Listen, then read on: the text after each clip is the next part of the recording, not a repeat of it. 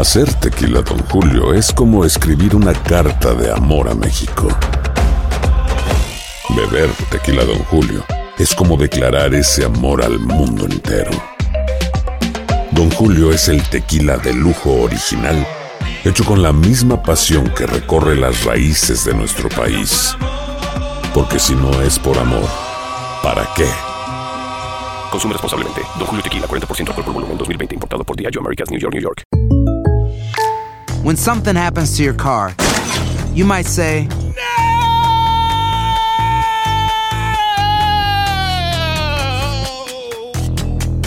My car. but what you really need to say is something that can actually help. Like a good neighbor, State Farm is there. And just like that, State Farm is there to help you file your claim right on the State Farm mobile app. So just remember, like a good neighbor, State Farm is there. State Farm, Bloomington, Illinois. Bienvenidos al podcast con los mejores momentos de Despierta América. Tu show diario de entretenimiento, noticias, entrevistas, consejos útiles y más. Este es el show que le pone alegría, esperanza y buenas vibras a tu día.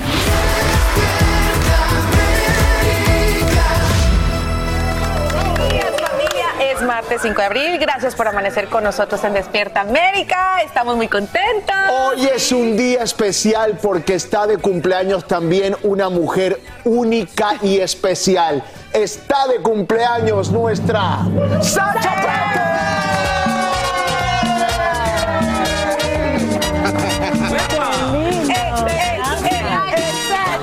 Vamos Sacha, vamos.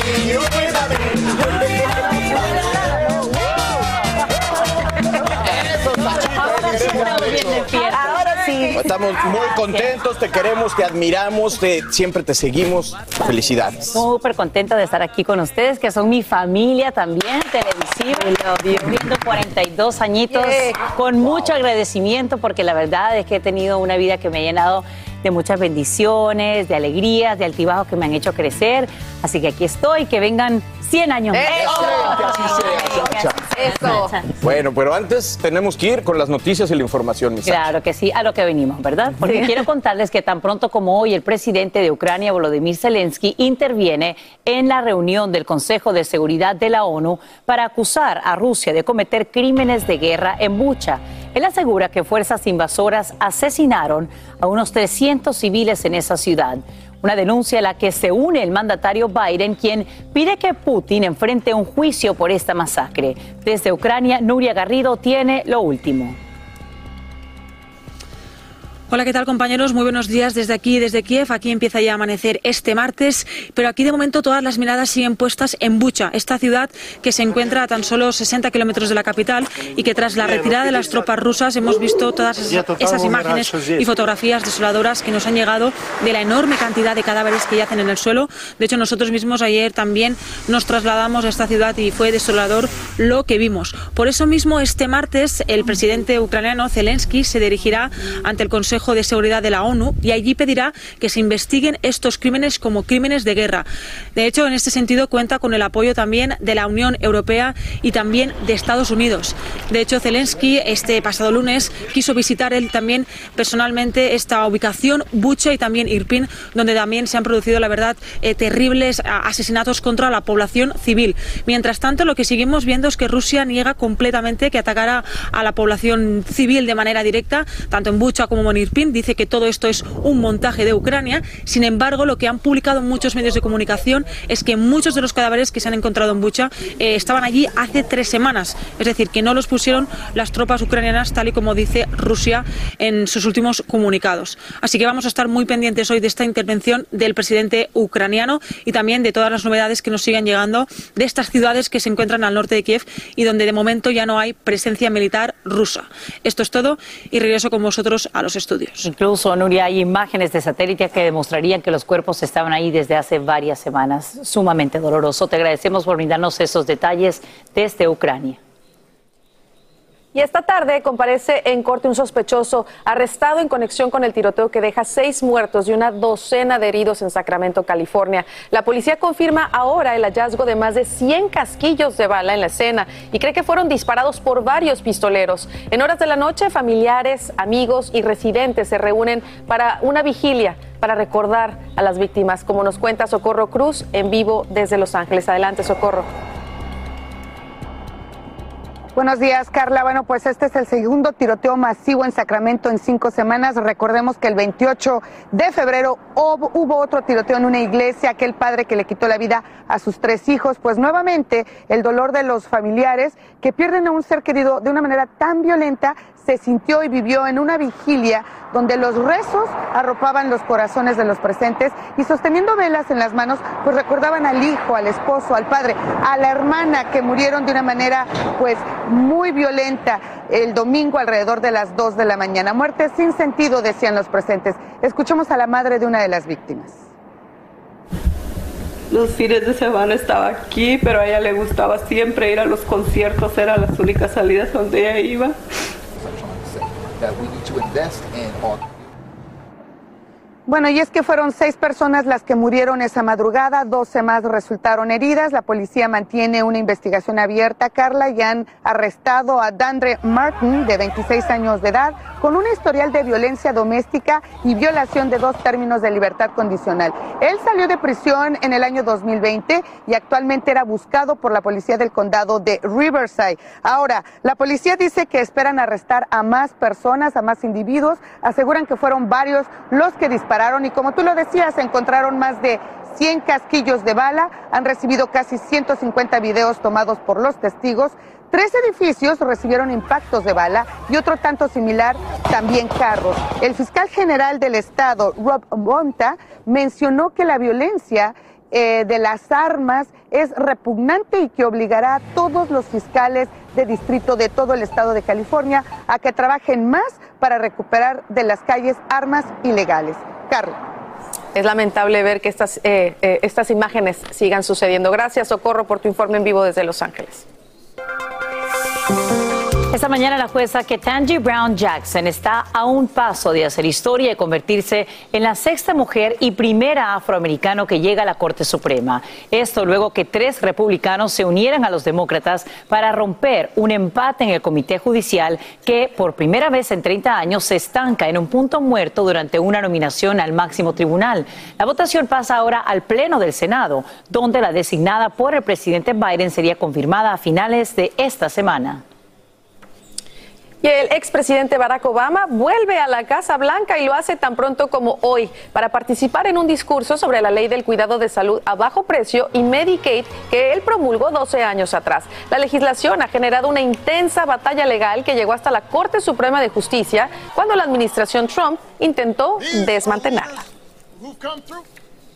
Y nos vamos con esto. De locura es el festejo en la final de March Madness o locura de marzo. Puts up the shot. It's off. The game is over.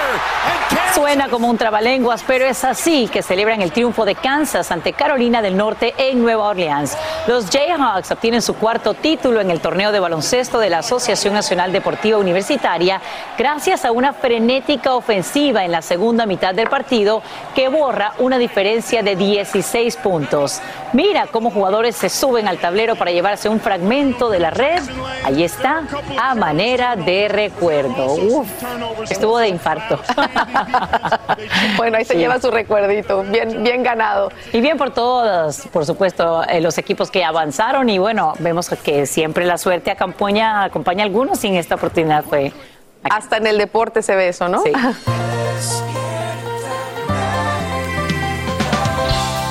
Muy buenos días chicos y buenos días para todas las personas que están en sintonía con Despierta América por tercera semana consecutiva. El sur de la nación pues está impactado por este sistema de tormentas que no cesa. Y es que estamos en una temporada sumamente inestable para nuestra nación. Y al sur tenemos este sistema que continuará moviéndose hacia el este y nuevamente, nuevamente llevando lluvia y posibles tornados, viento dañino es lo más preocupante que tenemos en este momento. El área de cobertura bajo riesgo de tiempo severo, de mínimo a moderado, desde Luisiana y hasta Georgia, pasando por, por supuesto, el norte de la Florida. Este pronóstico no ha variado en las últimas semanas, por lo tanto tenemos que tomar las medidas de precaución y entender bien a qué se refieren estos riesgos que, que mencionamos diariamente. Estamos ahora mismo en riesgo de mínimo a elevado. El mínimo es donde podrían comenzar a darse eh, episodios de granizo, hay riesgo de tornados, pero cuando aumenta el riesgo es cuando estamos en el 2, en el 2, en el amarillo y el naranja, donde ustedes pueden ver que vienen fuertes vientos, además de esto hay mayor probabilidad de caída de granizo y también mayor probabilidad de que se formen tornados en la zona. En este momento hay una extensa zona bajo vigilancia de tornados, lo cual se extiende por lo menos hasta el momento, dicen los pronósticos que se extiende hasta las 11 de la mañana, pero tendríamos que ver cómo va el comportamiento de estas tormentas que como ven ustedes es bastante sólida y bastante fuerte y esto va a estar afectando toda esta zona del país. Así que vamos a seguir dándole, eh, pues, seguirle la huella a estas tormentas que definitivamente no, no cesan y por supuesto van a traer zonas de inundación. Así que todos tenemos que estar muy pendientes de las autoridades, de los anuncios, de las alertas, para, como siempre les digo, lo importante es preservar la vida, así que tomar las medidas de precaución es lo más inteligente. Continúen con más de Despierta América. Hacer tequila, don Julio, es como escribir una carta de amor a México. Beber tequila, don Julio, es como declarar ese amor al mundo entero. Don Julio es el tequila de lujo original, hecho con la misma pasión que recorre las raíces de nuestro país. Porque si no es por amor, ¿para qué? Consume responsablemente. Don Julio Tequila, 40% alcohol por volumen, 2020. Importado por Diageo Americas, New York, New York. Hay gente a la que le encanta el McCrispy y hay gente que nunca ha probado el McCrispy. Pero todavía no conocemos a nadie que lo haya probado y no le guste. Para pa pa pa. Cassandra Sánchez Navarro junto a Catherine Siachoque y Verónica Bravo en la nueva serie de comedia original de VIX, Consuelo, disponible en la app de VIX ya. Alegra tu día y mantente informado con lo mejor de Despierta América.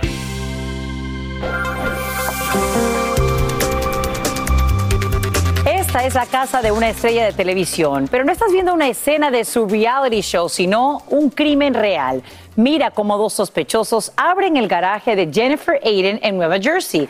Entran y se llevan zapatillas, así como este lujoso Ferrari que tenía las llaves dentro. La también productora dice que la fechoría ocurrió mientras sus hijos estaban en la vivienda. La policía confirma al menos 41 robos de autos en lo que va de año, más del doble durante el igual periodo en 2021.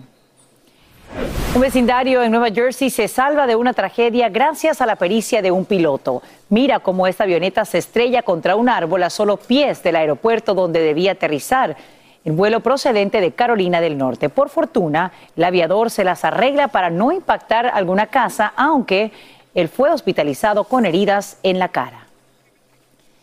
¿Tengo o no que recibir la segunda dosis de refuerzo de la vacuna contra el coronavirus?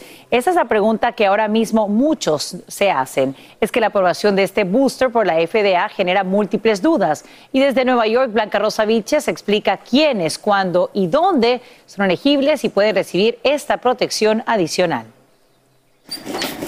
La decisión de aplicarse o no el segundo refuerzo de la vacuna genera dudas aún entre los que no vacilaron en ponerse el primero. Me la apliqué. Ahora yo digo, con la cuarta, ¿cuáles las consecuencias? Estoy en la segunda.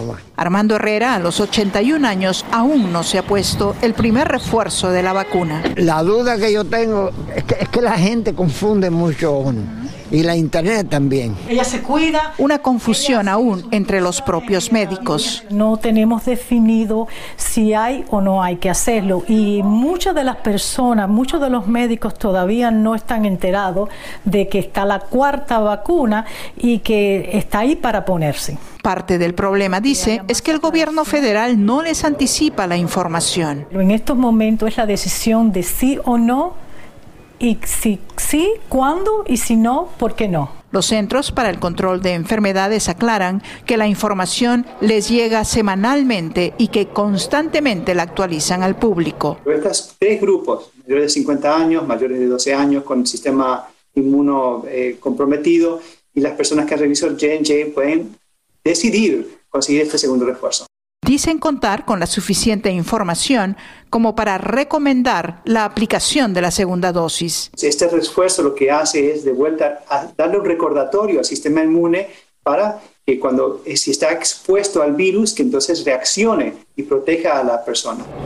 Admiten, sin embargo, que hay espacio para comunicarse mejor con el público. Para disipar la confusión, los expertos, sin embargo, sí recomiendan tener todas las preguntas listas para su próxima cita con su médico personal. En West New York, Blanca Rosa Vilches, Univisión. Gracias, Blanca Rosa, por brindarnos estos detalles. Y te cuento que en toque de queda amanecen más de 10 millones de habitantes en Lima, Perú. El presidente Pedro Castillo anuncia el decreto para hacerle frente a la violencia generada durante las protestas por el aumento en los precios de la gasolina y alimentos. Ahora mismo llegan nuevas imágenes que comprueban grupos quemando neumáticos para bloquear las calles mientras la policía intenta contenerlos salir de tu país sin saber cuándo volverás, con poco dinero, pero con muchas ganas de trabajar. Es una historia que los inmigrantes conocemos muy bien y que ahora mismo enfrentan más de 4 millones de refugiados ucranianos. En Lublin, Polonia, Pablo Monsalvo nos muestra qué pasa cuando tienes que huir de la guerra. Comenzar una nueva vida, de un momento a otro, forzada por circunstancias dramáticas, en una ciudad o país que no se conoce, puede ser muy estresante. Eso es lo que están padeciendo más de 4 millones de refugiados ucranianos que abandonaron sus casas asediadas por bombardeos rusos. En este contexto, cada ayuda es más que agradecida como estas oficinas organizadas por el gobierno polaco, donde les entregan un documento que les equipara sus derechos con los de la población local. Les entregamos sus números de seguridad social. Pueden conseguir trabajos legalmente, dejar a sus hijos en guarderías, llevarlos a la escuela, pueden pedir subsidios quienes lo necesitan, explica. Si bien la Unión Europea desde el mismo comienzo de la invasión flexibilizó el ingreso de ucranianos sin necesidad de visa ni pedido de asilo, eso les habilita para circular libremente por el bloque común, pero no para trabajar o gozar de acceso a beneficios que sí tienen los ciudadanos de estos países. Los documentos que aquí reciben son muy importantes porque les permiten comenzar una nueva vida en un marco pleno de legalidad. Polonia, que ha recibido a la mitad de todos los que huyeron, aprobó de urgencia en su Parlamento una ley que permite permite que quienes se registran aquí tengan las mismas posibilidades que los residentes legales. Estos papeles son imprescindibles para abrir cuentas bancarias, que son indispensables si van a recibir salarios o pagar cuentas. Uh, Hemos comenzado a otorgar turnos para evitar filas enormes. Les citamos en fecha y día exacto. Aquí se toman huellas dactilares y todo lo necesario para que obtengan sus documentos. Hasta se le hacen las fotos de manera gratuita para que no tengan que preocuparse por nada. Estas estructuras fueron montadas en tiempo récord y funcionan en campos deportivos de escuelas que han prestado sus instalaciones. La responsable de este centro de registración aclara que solo pueden acceder a esta documentación los ciudadanos ucranianos, no así extranjeros residentes en Ucrania. Tenemos también un servicio móvil. Por ejemplo, vamos a hospitales o a donde haya personas que no pueden movilizarse, ya que muchos resultaron heridos en los bombardeos y así les entregamos sus documentos. Estiman que atienden a unas 400 personas por día desde que comenzaron con el servicio. Una de las dificultades habituales es que quien llega hasta aquí no tiene documentos para probar su identidad porque escapó deprisa sin tiempo de llevarlos consigo. En esos casos, se pide ayuda a los consulados ucranianos en este país. Se intenta colaborar de todas las maneras posibles para que este doloroso momento sea lo menos traumático posible. En Lublin, Polonia, Pablo Monsalvo, Univisión. Son más los humanos en el espacio. Tan pronto como este viernes, la empresa Axiom Space lanza su primer vuelo privado rumbo a la Estación Espacial Internacional. La misión es llevar a cuatro astronautas, así como equipos necesarios para realizar 26 experimentos a bordo antes de regresar a la Tierra. Axiom Space tiene su sede en Texas y planea desarrollar el turismo espacial, así como la primera estación orbital con fines comerciales. Tengo que esperar algún tiempo para ver cómo funciona y después considerarlo y por supuesto ir ahorrando, porque todo eso cuesta mucho dinero. Vamos contigo, querida María Olea, sabemos que hay tiempo severo, cuéntanos dónde, quiénes están en alerta esta mañana. Muchísimas gracias, Sacha. Efectivamente, te cuento que bajo riesgo severo de mínimo a moderado se encuentran en este momento Luisiana, Mississippi, Alabama, Georgia, parte del norte de la Florida y también esto se va a extender durante el día de mañana al este del país. Eh, bajo tiempo severo significa que hay la posibilidad de formación de tornados, el viento va a ser muy dañino en estas zonas, es una de las cosas que más temor nos causa el viento fuerte que va a ocasionar estas eh, tormentas. Tenemos una extensa zona de vigilancia por tornado que precisamente tenemos que estar muy alerta porque vigilancia eh, indica que es una zona amplia. Sin embargo, si de repente usted escucha que tenemos aviso, eso significa que tiene que tomar eh, pues las medidas de precaución inmediatamente porque el peligro es inminente. Como ven ustedes, es una tormenta bastante sólida y fuerte la que está en este eh, momento en el extremo sur del país y la cual estamos eh, monitoreando constantemente porque además eh, va a afectarnos con zonas de inundación. En cuanto a los acumulados de lluvia, se espera que sean bastante significativos para esta zona. Ahora bien, una de las cosas que más nos preocupan son los tornados y estos necesitan varios elementos. Uno de ellos en superficie, viento húmedo, en altura, viento constante y cuando convergen estas eh, el, viento de esta manera forma esa rotación, esa columna de aire que luego el viento desde el suelo más cálido pues empieza a empujar y lo vuelve de forma vertical, lo cual usted, nosotros conocemos como ese remolino que se forma y puede ser tan peligroso los tornados aquí en Estados Unidos, que es donde mayormente se reportan anualmente. Continúen con más de Despierta América. Hacer tequila, don Julio, es como escribir una carta de amor a México. Beber tequila, don Julio, es como declarar ese amor al mundo entero. Don Julio es el tequila de lujo original, hecho con la misma pasión que recorre las raíces de nuestro país. Porque si no es por amor, ¿para qué? Consume responsablemente. Don Julio Tequila, 40% alcohol por volumen, 2020. Importado por Diageo Americas, New York, New York.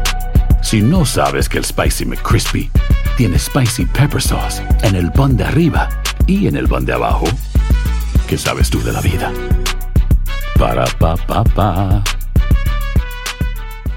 Cassandra Sánchez Navarro junto a Catherine Siachoque y Verónica Bravo en la nueva serie de comedia original de VIX, Consuelo, disponible en la app de VIX ya.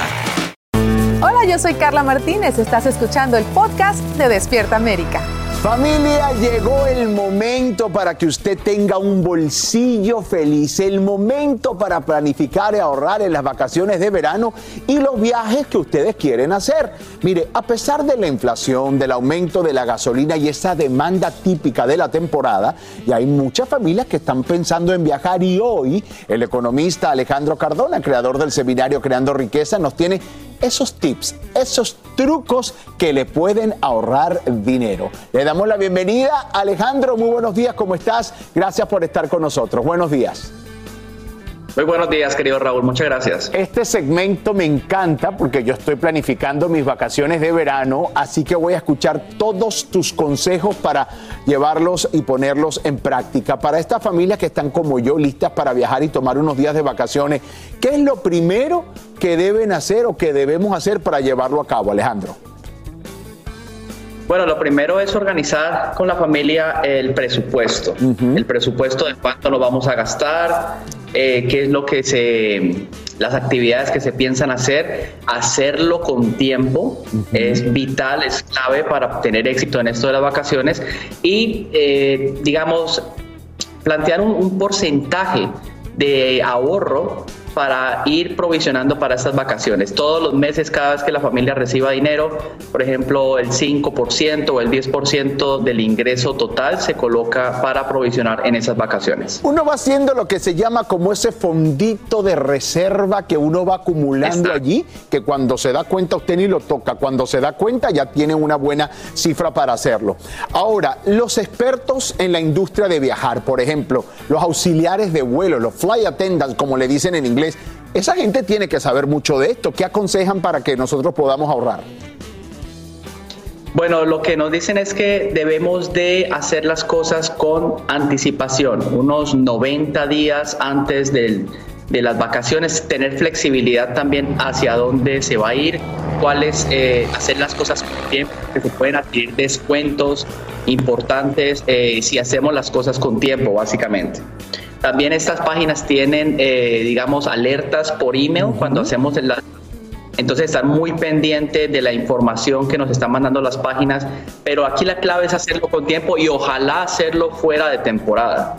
Eso también es importante. Ahora, ¿cuáles son algunas de las opciones que tú tienes para la familia que quizás no han definido aún sus vacaciones y esas opciones que no desajusten el presupuesto, Alejandro? Que eso es clave también en esto.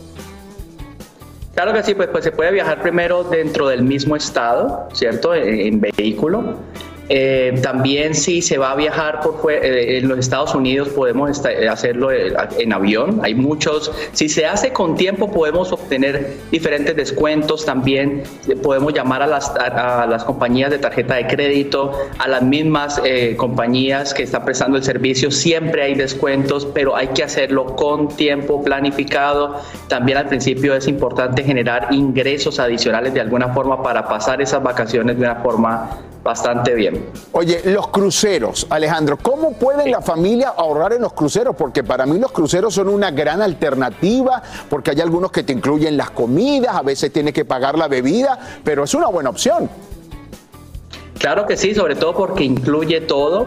También debemos nuevamente, hacerlo con tiempo, hacer el presupuesto, pero ellos tienen muchas promociones, programas de lealtad, también si viajamos en primavera o en otoño, eh, podemos obtener diferentes descuentos, hacerlo 90 días antes de la fecha. Recuerda que estas compañías fueron de las más afectadas en la pandemia y obviamente se tienen que, están tratando de recuperarse buscando promociones, pero todas las, eh, en las aplicaciones, en las páginas web, eh, está, si se hace con tiempo, podemos pasar unas vacaciones geniales y con unos descuentos bastante buenos, dos por uno en familias también hacen eh, descuentos impresionantes, pero con tiempo, eso es lo importante, no hacerlo eh, de un Alejandro, voy a seguir tus consejos y lo primero que voy a hacer, que es lo primero que tiene que hacer uno antes de empezar también el ahorro, es pedir permiso en el trabajo, apartar los días. Al salir de aquí, voy directamente a donde nuestra jefa Luz María Doria para que me acepte mis días de vacaciones. Alejandro, gracias por esos consejos. Gracias, bueno, hermano, querido Rob.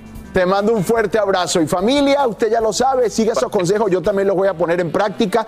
Hablando de práctica, en los deportes se requiere mucha práctica. Y ahí están Carlitos, el chef y mi Fran con el minuto deportivo. Práctica y planeación. Ah, sí, señor. Oye, me dijo Alan que checara muy bien lo que ah, ustedes hacer. va a llevar el reloj, va a llevar el reloj.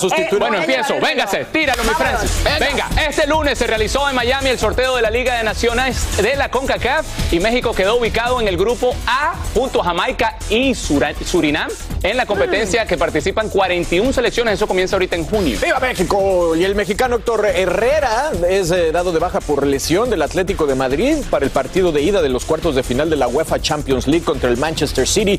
El mediocampista presenta una dolencia muscular desde el miércoles pasado. Así es, señores, también de la Liga Española. Un gol de Isaac en el descuento le dio tres puntos importantes a la Real Sociedad ante el Español para mantenerse en puestos. Está bien. Oigan, vamos al baloncesto colegial porque los Jayhawks de la Universidad de Kansas se proclamaron campeones nacionales al derrotar a los Star Heels de North Carolina. Ellos ganaron 72 a 69 en una remontada histórica, como lo mencionaron ahorita Sacha y Carla en las noticias.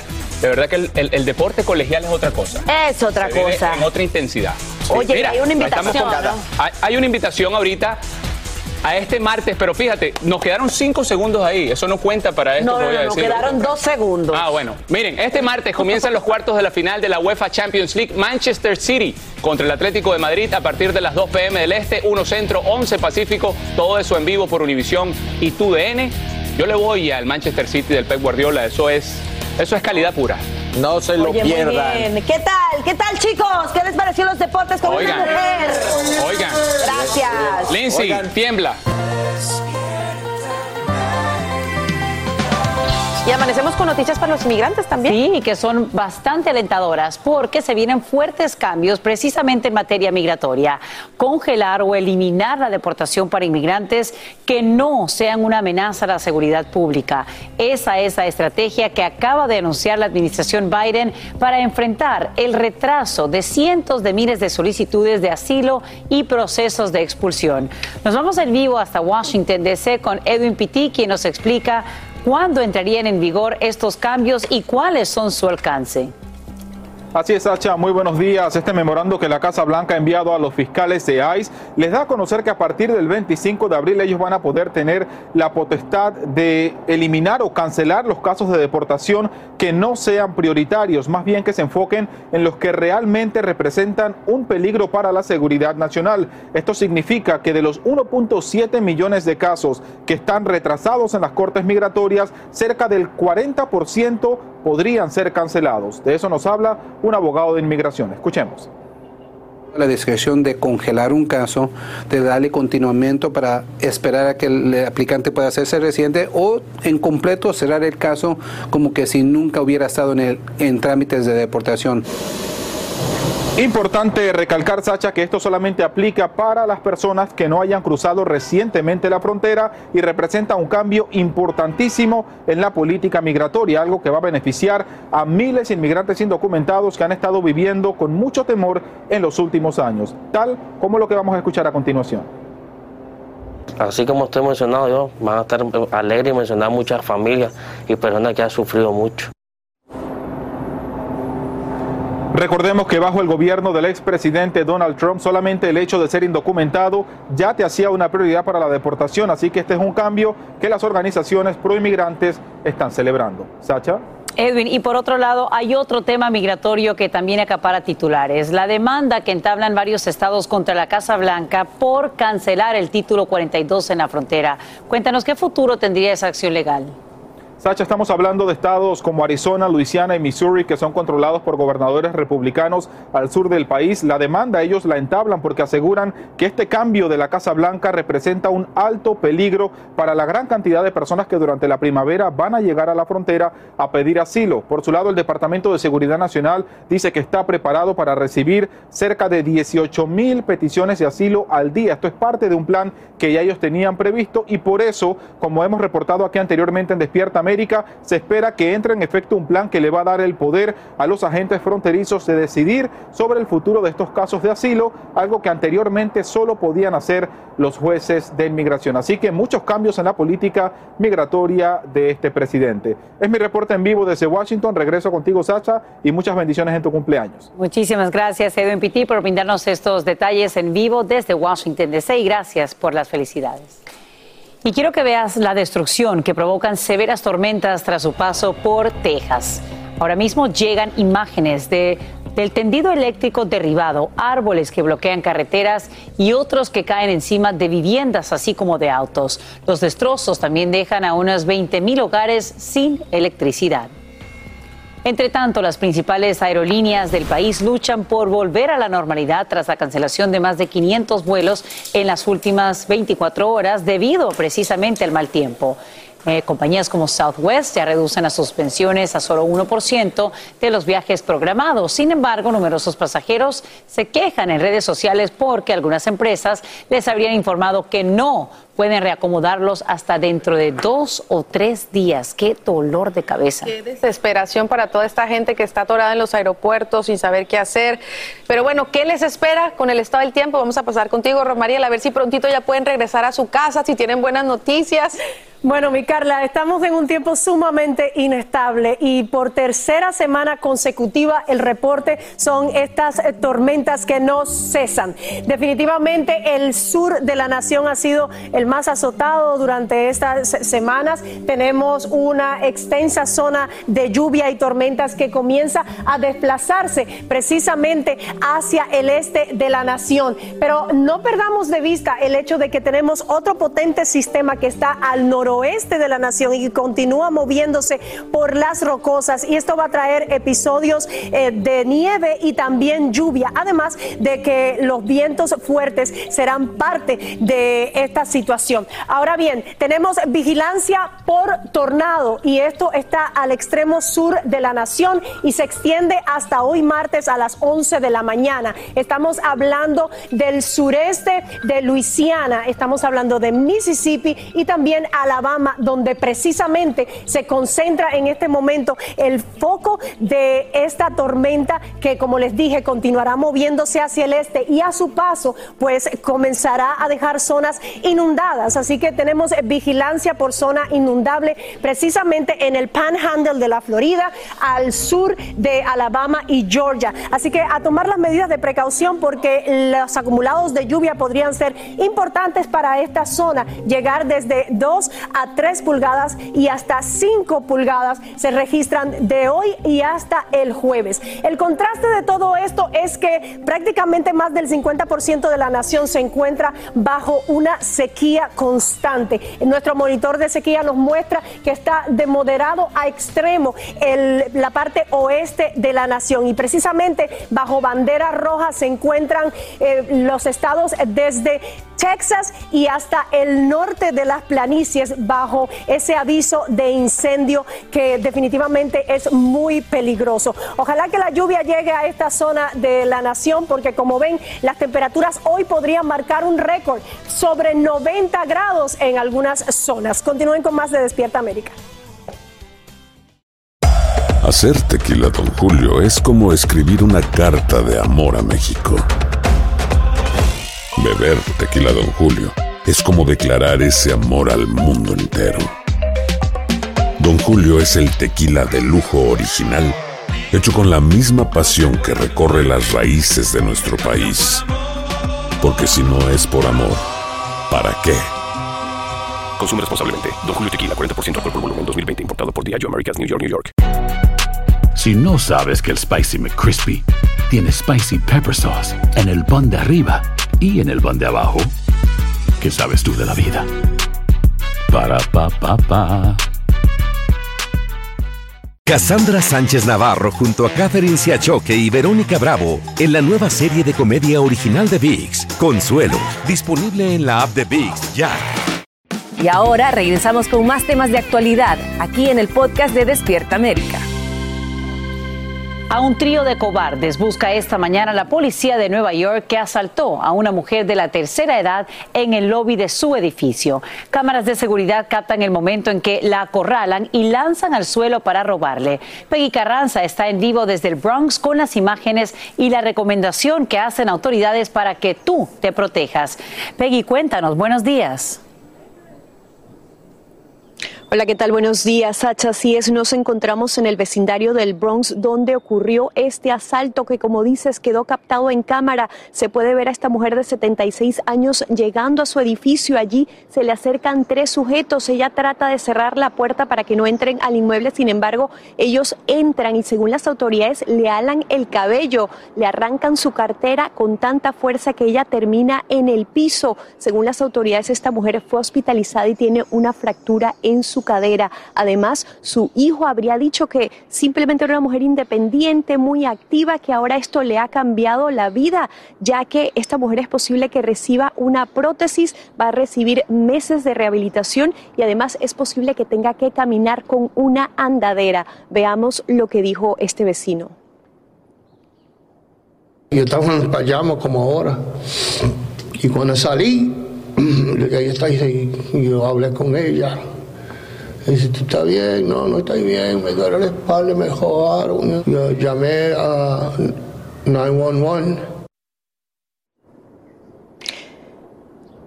Según la policía, los ladrones se llevaron su cartera con 50 dólares. Ahora están buscando a estos sospechosos. Y te cuento que otro incidente de violencia también ocurrió aquí en el Bronx y es que una mujer de 61 años frente a una tienda de comestibles fue impactada por una bala perdida y falleció debido a esto. Todo debido a una disputa entre dos grupos, nos informó la policía, Sacha.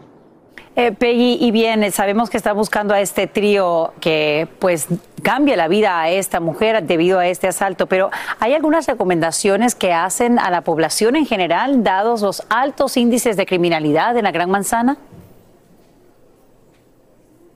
A personas eh, mayores como esta señora se le pide obviamente que trate de estar acompañada. Además le piden a las personas que se mantengan vigilantes, que no estén distraídas con su teléfono celular. Eso es una de las mayores recomendaciones que hacen las autoridades. Bien, te agradecemos Peggy Carranza por brindarnos estos nuevos detalles en vivo desde el Bronx en Nueva York. Gracias.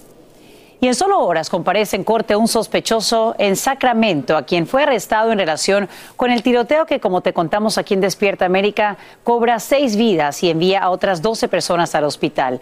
No sería el único, porque la policía también busca a otros pistoleros tras confirmar el hallazgo de más de un centenar de casquillos en la escena. Entre tanto, decenas de personas realizan una sentida vigilia en tributo a las víctimas. Socorro Cruz está en vivo para informarnos. Socorro, cuéntanos. Sasha, tristemente se vuelve a vivir una balacera en masa que provoca un dolor, un dolor muy profundo en los familiares que pierden a un ser querido y lo estamos viendo en estas imágenes, en esta vigilia donde con plegarias ellos están tratando de encontrar consuelo. Como lo decías, fueron seis personas las que murieron el domingo alrededor de las dos de la mañana y doce más resultaron heridas. Vamos a escuchar a la mamá de una de las personas que falleció los fines de semana estaba aquí, pero a ella le gustaba siempre ir a los conciertos, eran las únicas salidas donde ella iba.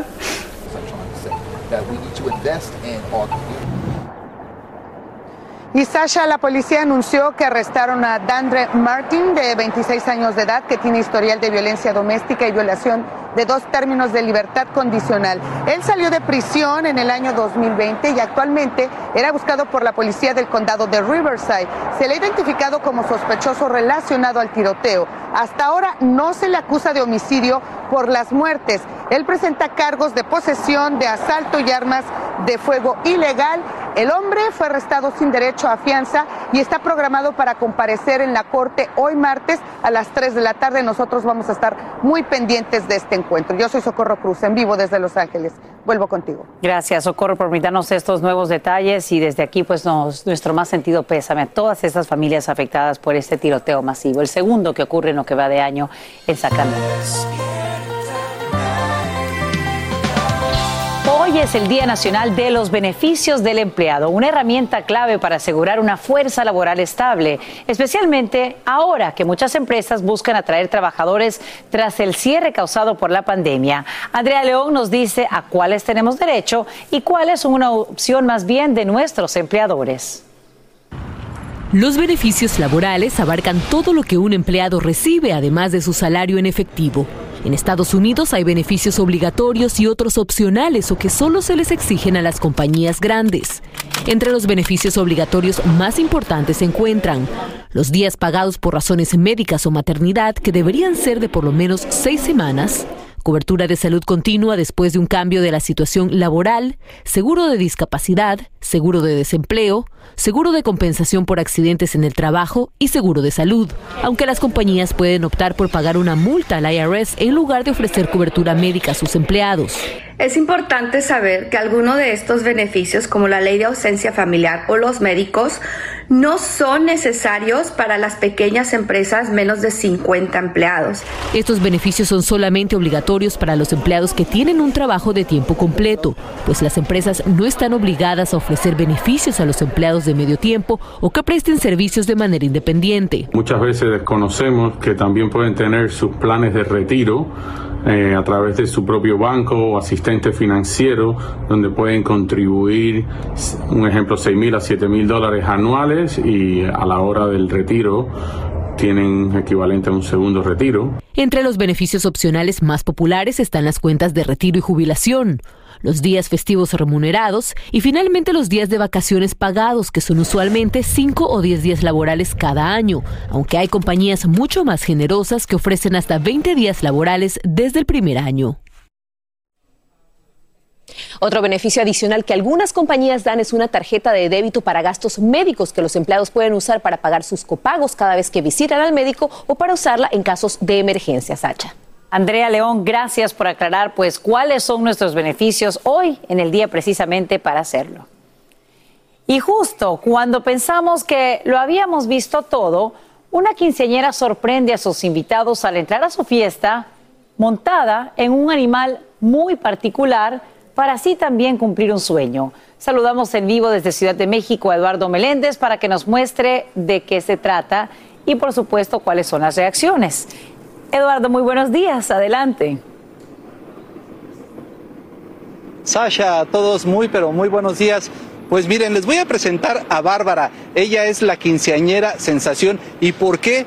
Bueno, porque se le ocurrió de buenas a primeras montar, pues en la que es su mascota favorita, una bella búfala de por ahí de 1763 libras, es decir, unos 800 eh, kilos mexicanos. ¿Qué, eh, ¿De qué se trató? ¿Por qué llegó ella así? Bueno, pues porque tenía que celebrar sus 15 años, así que ella optó no por llegar en una limusina, no por llegar a caballo o en un carruaje, ella le pidió a su tío que ensillara a Bella, porque así se llama esta búfala de agua, y bueno, decidió montarla, hacer el recorrido de la iglesia hacia su casa donde se llevaría a cabo la fiesta y por eso se convirtió en sensación, bueno, ya de redes sociales y de todo Veracruz, porque esto ocurrió en el rancho de la cascada al norte de Veracruz. ¿Qué sintió Bárbara? Eh, ¿Se emocionó? ¿Le dio miedo? Eh, ¿Se sintió en confianza al montar a esta tremenda búfala? Escuchemos sus palabras, por favor, Sasha.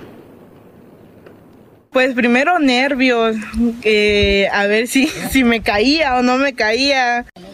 Posiblemente de ahora en adelante Sasha imponga eh, Bárbara una moda. Imagínate, pues eh, simplemente no se había visto esto en ninguna parte de este país. Reitero, pues ya limosinas, también caballos, carruajes, estos vehículos de moda gigantes, pero bueno, una búfala, vaya sorpresa que causó Sasha. Sorpresa. Gracias a Dios todo transcurrió muy bien, Eduardo Meléndez, y dirían algunos incluso de manera orgánica. Gracias por brindarnos estos detalles en vivo desde Ciudad de México y felices 15 a Bárbara, que siga cumpliendo sueños, sean cuales sean.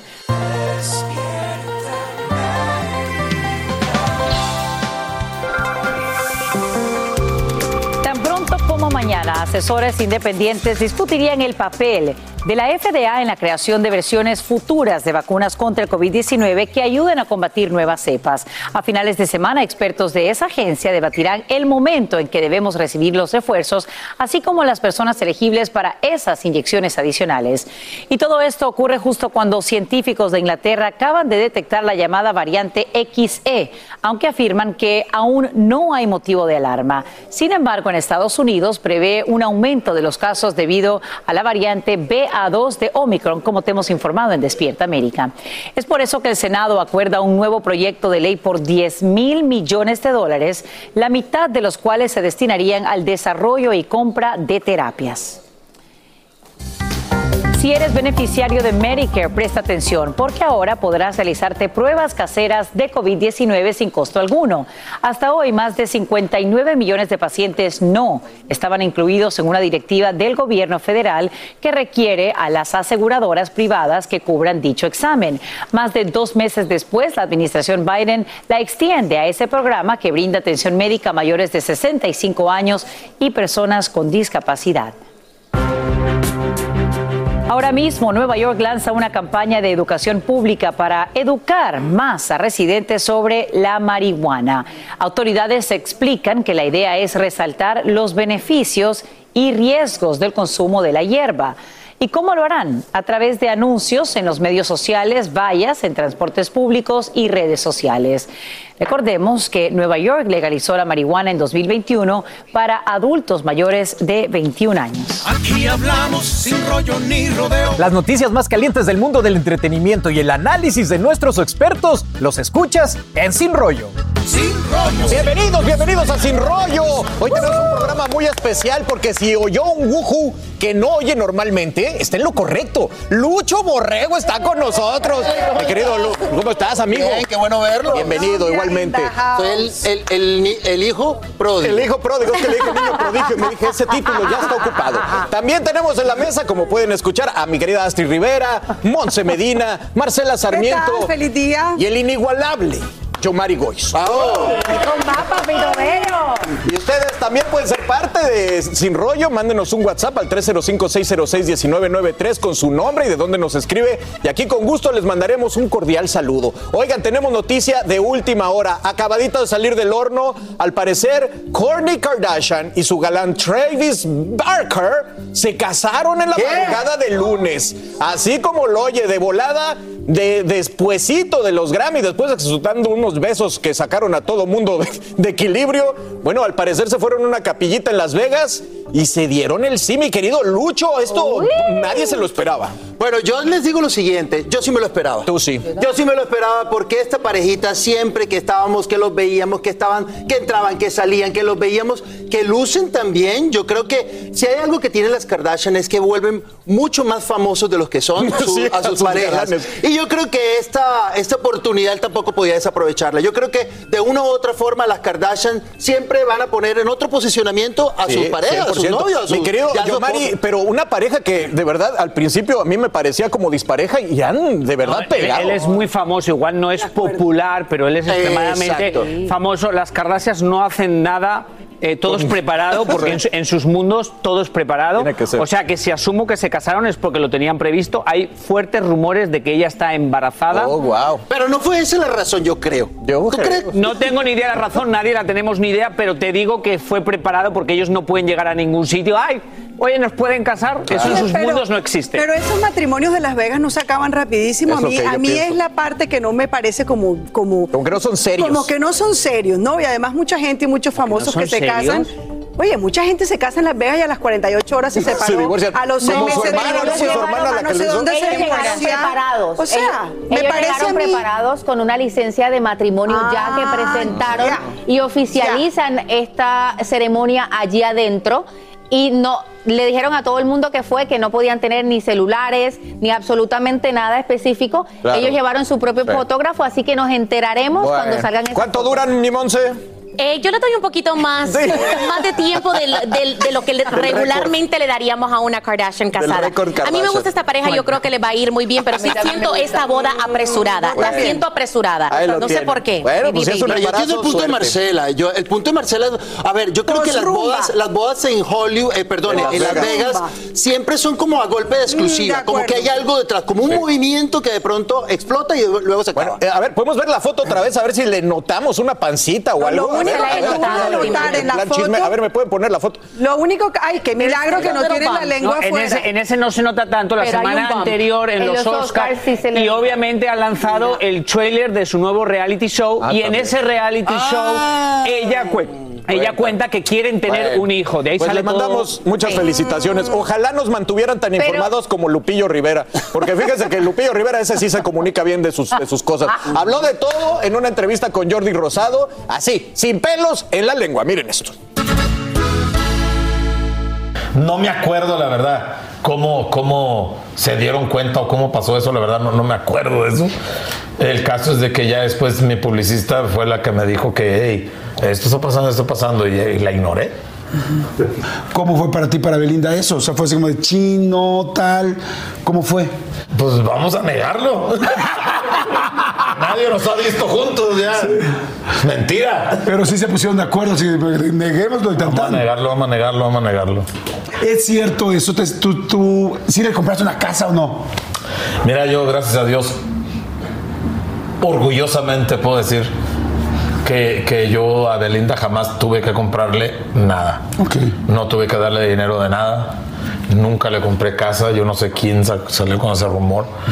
¿Cómo los convence de los tatuajes? O sea, Una vez estábamos ella y yo platicando y ella me enseñó unos fans que tenían unos tatuajes. Había un vato que tenía un tatuaje aquí y luego otro tenía uno aquí. Las la cara de ella. Y estábamos platicando de los tatuajes. Ay, yo, eh, yo me pongo un tatuaje. ¿Tú le dijiste? Sí. Y me dijo ella, ¿no te lo pones? Pues a ti ni te gusta mi música, me dijo ella. ¿y, no- y- y realmente no te gustaba su música? Pues yo nomás había escuchado dos, tres canciones, la verdad. ¿La, eh, la del sapito?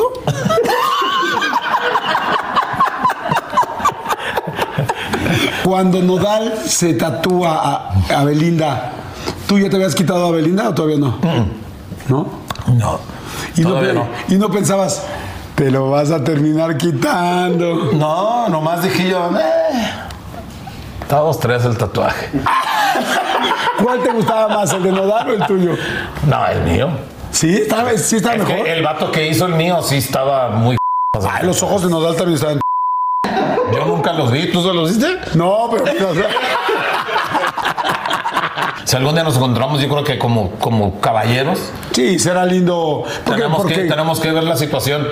Cada quien vivió su situación, cada quien vivió su, su- su onda. Es como cantar lo mismo. Claro, ¿no? pero O sea, además es obvio, no o sea, los dos eh, tuvieron una relación con la misma persona, pero esto es algo completamente normal. También Belinda, pues como que dónde va a conocer gente. Pues al final Belinda conoce gente en el medio en el que estamos. Es completamente normal que ella haya conocido a alguien pues cercano a ustedes, porque Claro, pues estamos claro, en ese claro. medio.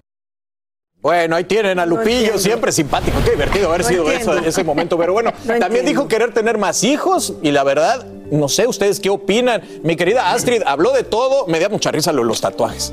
Gracias a Dios que en la entrevista él dijo que la relación de Belinda iba a quedar entre ellos dos. Porque si llega, si llega a ser otra cosa, Pero ha sido muy imagínate, caballero. dice más. ha sido caballero.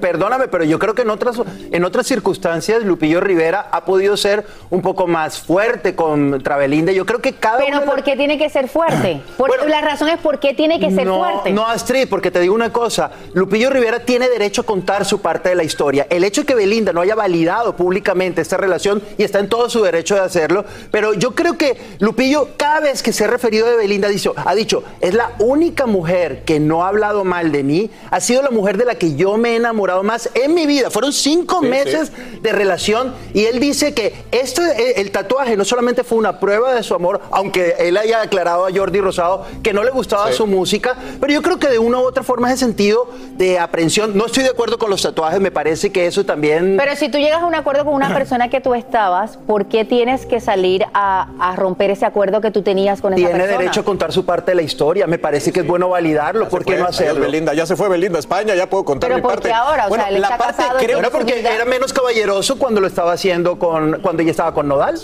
Y la parte que creo Bueno, que aclararon la- la- que tenían eh, mucho, mucha tela de dónde cortar, mi Monse, era de la famosa casa esta que se rumoró tanto. Y bueno, ya deja claro de que orgullosamente no le compró esa casa, simplemente se tatuó su nombre o su algo con ella en, en su brazo. Pero me gustó que defendió al artista de tattoo que dijo de que él no le había hecho eso, sino que su hijo había hecho el diseño y él se lo había puesto. Me gustó esa parte. Bueno, pues la cita está hecha para que Nodal y Lupillo se sienten a hablar con nosotros aquí en Sin Rollo. Los para. Acabamos de escuchar a Lupillo mimarse. La verdad que este, pues, yo no lo veo tan mal. Las cosas que dijo creo que se mantuvo es que no, muy, muy. no, Dios me libre. Es que ni bien ni mal, pero que no hable de la ex. por Dios. Exacto. Ya, yo creo que ya Lupillo está grande, ya Lupillo es un hombre serio y puesto. Yo creo que estas eh, entrevistas eh, no deberían, y lo digo de verdad, honestamente, prestarse para contar tanto detallito y tanta cosa que gracias a Dios que no le compré la casa, que sí se la compré. Óyeme, son situaciones que a veces deben quedar entre la pareja. Que haya sido caballeroso o no, eso no te lo quito, porque mal no ha hablado y eso le suma punto. Le suma Pero es que punto. no tiene por qué Pero hablar un mal de hombre él. no ¿Por habla de una mujer, Entonces, si una mujer sí habla, bueno entonces está bien. malo. Pero es que ella no ha hablado mal pero de él. no. Es que ella no ha hablado de ninguno. Ella no ha hablado- Pues bien por eso ella. Pero digo. bueno, Pues ella bien tiene por una ella. dinámica que es así. Tanto ella no habla de sus detalle, exes. tanto detalle, no Y, sé. y mi querido Yomari, ¿no crees que le, están- que le hacen un poquito de bullying a Belinda? Yo cuando oigo estas entrevistas de Belinda digo, ¿por qué le hacen bullying con la canción del sapito? Sí fue famosa, pero tiene una carrera enorme. Se ha presentado en, en estadios, acuerdo. o sea, realmente Pero- la, la- la- la tildan como, como menos, ¿no? No Pero yo, pi- o sea, no pienso que le hacen menos por nada. yo hay de muchos artistas que hablo que nunca he escuchado una canción y no creo que es ofensivo. Hay gente que igual me ha visto en televisión y no se acuerda de mi nombre. O sea, no creo que eso sea ofensivo. No creo que porque eso le hagan bullying. Yo sí que creo que cuando usas el nombre de otra persona, pues puedes considerarte muy caballero o no, pero estás usando el nombre de otra persona. Si no usaría su nombre y diría, no voy a hablar de ella, creo que eso es ser caballero. Obviamente él nunca le tira a Belinda, que bueno, que me parece muy bien, pero usa eso para hablar. Ellos se conocieron en un reality muy conocido en México. Todos sabíamos que estaban juntos porque se rumoreaba, pero nadie lo hablaba porque, bueno, hay gente que lo soltó y lo dijo públicamente, pero era una cosa que internamente se sabía porque estaban en un reality juntos. Entonces podemos pretender que nadie lo sabía, podíamos pretender muchas cosas, pero bueno, al final de cuentas creo, creo que Belinda inteligentemente nunca dice una palabra de sus exes y eso creo que se aprecia mucho a larga distancia porque al menos dices, bueno, si Belinda no te interesa por su música o por su arte, no la entrevistes porque no va a hablar de No eso. hablar. Sí, es cierto, la más caballerosa resultó ser Belinda, que es la única que no ha hablado, mi Lucho. Pero, pero mira, yo te digo una cosa, yo vi, yo tuve oportunidad de ver en, en primera persona, nadie me lo mostró ni nada, imágenes de Belinda y Lupillo cuando ellos estaban en plena luna de miel, en pleno romance, eh, en esos cinco meses que dice Lupillo que fueron los más importantes en su vida sentimental, porque sigue diciendo hasta el día de hoy que ha sido la mujer que más ha amado. Eh, y yo los vi realmente compenetrados. Yo siento que en realidad eh, el detalle de haberse puesto el tatuaje, el, de- el detalle de seguir, eh, yo creo que levantando la bandera del amor y diciendo cosas tan bonitas, porque sigo insistiendo, Ay. Marce, sí, claro que sí, lo sigo insistiendo Astrid y Marcela, que me parece que no, no, me parece que no falta la caballerosidad, el que un hombre cuente también su historia de amor. No, Pero o sea, si él no está una- casado, ¿para qué la él no está- que- él no- él él no la- está no, él casado. tiene Bueno, que una pareja casado, pero no está contando en la biografía de su, en su propia Ah, eso lo historia. hace bien romántico. Yo creo Eso, que sí, él, él es sí, romántico porque sí, él va a un lugar sí. a hablar de su historia No, de amor a mí ese concepto de que la falsa novio. caballerosidad que un hombre no Ay, habla. Lupillo. O sea, una- un hombre nunca va a hablar mal de una mujer, nunca debe hacerlo, pero tiene derecho a contar su parte de la historia y lo voy a defender hasta el final. Oye, Monse, ¿y por qué no, nos, ¿por qué no mandó a Jordi a que viera su canal de YouTube como a todos los demás? Oigan, muy buen punto, Carlitos, porque hace algunos días dijo de que él no iba a dar absolutamente nada de entrevistas ni de exclusivas, que todo lo iba a hacer en su canal de YouTube. Entonces yo creo que tal vez está utilizando esta otra plataforma para llevar tráfico a su plataforma. A lo mejor no le fue bien. Yo estoy, yo Bueno, estoy aquí especulando, no si sé. usted sale con Belinda y le enseñan los tatuajes de sus fans, cuidado, cuidado, porque acaban por escribirnos, me dicen del matrimonio de la Kardashian. Oye, ese es el esposo de la Kardashian, esas Kardashian comen vidrios. O sea que no, no le gustó mucho el, el nuevo marido. Alguien más me dice por acá, hola, soy Romela de Atlanta, les doy un saludo a todos, quiero opinar de Lupillo y Nodal. Eh, oye, ellos tienen que dialogar no solo entre ellos dos, sino con muchos otros hombres que han tratado de conquistar a Belinda. Ay, sí, la verdad es que tiene muchos galanes. Y bueno, me mandan por acá saludos a Lucho, me ha gustado mucho tu trabajo y Lupillo es muy caballeroso. Gracias. Y por último me dicen, querido panel, tengo que frenar esto. En medio de todo, para felicitar a Sacha Prieto. Es verdad, los enrolleros están felicitando a Sachita, que no sé si se enteraron, pero cumpleaños. Si se enteraron. Sí se enteraron. Sí se enteraron. Hicieron como ocho fiestas el día de hoy. Oigan, hablando de una que siempre hace fiestas, pero está muy molesta. Cerró su Twitter. ¿Quién? Cardi B. ¿No sabe por qué? Ah, aquí se lo vamos a contar todo. Bueno, pues publicó esto. Estoy borrando mi Twitter. Dios mío, ya odio a esta fanaticada. Wow. Mis hijos están siendo arrastrados por todos ustedes. Aunque iba a los Grammy, no lo hice. ¿Cuándo insinué que iba? No puedo, necesito protegerme. Evidentemente, su molestia es con sus fans, decepcionados porque no asistió a los Grammy, la atacaron en sus redes sociales, se metieron con los hijos y así respondió Cardi B. Pegarle una patada a tus fans, mi querido Yomari, una nueva técnica para, para pues, hacerse famoso. ¿O qué es esto? Bueno, hay que entender que eh, ella, los Grammys fueron el domingo, ella estaba nominada, eh, sus fans pensaron que ella iba a ir, ella no fue y alguien le dijo, ¿qué va a pensar tu hijo si sabe que nos estás como engañando diciendo que vas a ir, que vas a poner música y ahora no lo haces? Y ella le dijo, espero que tu mamá se vaya al cielo. Pero realmente... eh, muchos artistas han tenido un vocabulario así y cada vez se han hecho más famosos. O sea, a mí me parece que si no te ofendió hace 10 años, Cardi B siempre ha reaccionado así, les ha dicho barbaridades mil veces. Entonces no sé cómo a veces se enfadan o no cuando hay artistas que se hacen a puro de tóxico y de controversia. Sí, sí. Y sus seguidores siguen y siguen siendo más famosos y ahora la noticia es que dijo eso de los fans. Muchas veces ha dicho eso. Mira, y, y te digo, eh, yo quiero sumarle a eso, Yomari, porque también una consecuencia directa de la fama y también de la aceptación o también del hate que tiene también el, el público con respecto a un artista está reflejado en las redes sociales. Entonces, si las redes sociales son un reflejo de lo que sienten, siente tu público por ti, entonces tú tienes que asumir con beneficio de inventario o, o, pues callarte, meterte la boca, en la lengua en, en la boca y no decir absolutamente nada porque siempre va a haber gente que no esté de acuerdo o que esté de acuerdo contigo. Pelearse con los, los fans en las redes sociales me parece que no es una pero estrategia hay que, decir, inteligente. hay que decir una cosa, no, no tan solo hablaron del hijo, le dijeron al hijo que si el hijo era autista, le estás implicando Le está algo que no ni tan, ni tan siquiera es cierto. Tú no juegas con una situación y una, y una situación como el autismo con un hijo porque tú ni tan siquiera sabes si es cierto o no. Entonces ahí los, los fans fueron muy crueles, le tocaron una fibra Eh, que no debían sí, que he hacer. dicho yo que vaya en contra de eso. Yo he dicho que ella muchas veces ha hecho eso. Lo que pienso que es un doble estándar es que los fans pueden decirte ojalá te mueras, pero cuando un artista de vuelta les dice exactamente lo mismo, el artista valor. ya no es. Entonces pienso que hay un doble estándar. Si nadie puede odiar, nadie puede odiar, Pero- ni artista ni fanático. Pero hasta Entonces qué punto, pregunto yo, y, y hasta qué, digamos, línea puede pasar un artista a sus fans? Es decir, se supone que sus fans y su red de fans es de lo más importante que tiene un artista. Es lo más importante porque además ellos le rinden culto, le rinden pleitesía, le rinden cariño, le rinden amor.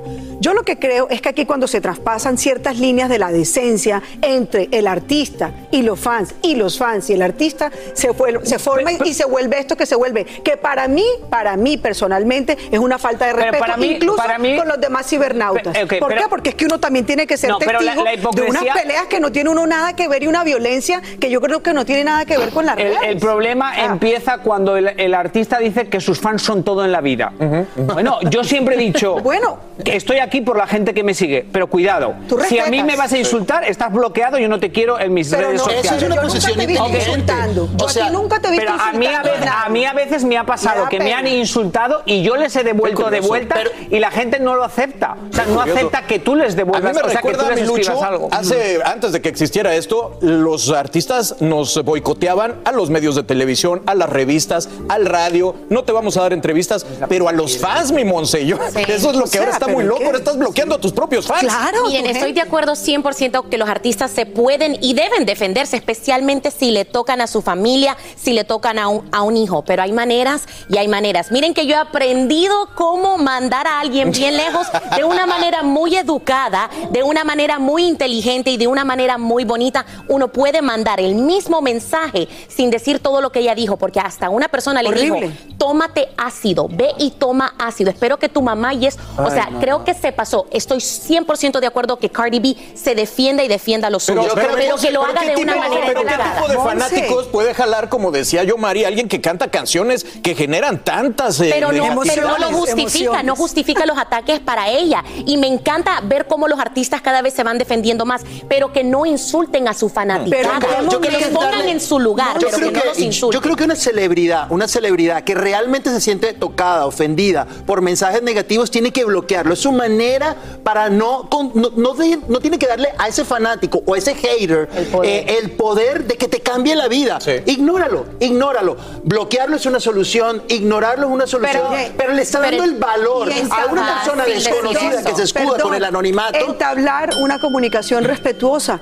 Punto. Cuando uno entabla una comunicación respetuosa, de esa misma manera te respetan a ti. Pero, Pero cuando la- tú estás traspasando permanentemente, incluso el con vocabulario y con todas tus cosas, Les ese es el resultado. No, pero uno se puede defender sin insultar. Nos tenemos que ir. A todos los fanáticos de Cardi B los sentimos mucho. Queremos que abran sus redes próximamente para que se se puedan seguir peleando con su ídolo. Sí, total. Oigan, la organización morelove.org creó unas tarjetas, escuche esto, para hacerle saber a su médico que usted prefiere que no lo suban a la báscula.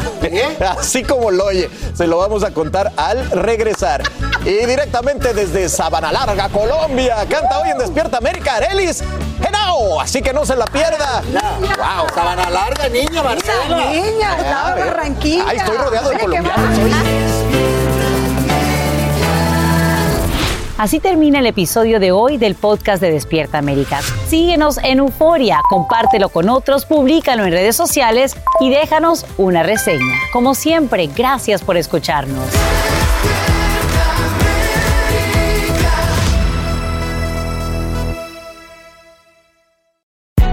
Hay gente a la que le encanta el McCrispy y hay gente que nunca ha probado el McCrispy. Pero todavía no conocemos a nadie que lo haya probado y no le guste. Para pa pa pa. Cassandra Sánchez Navarro junto a Catherine Siachoque y Verónica Bravo en la nueva serie de comedia original de VIX, Consuelo, disponible en la app de VIX ya.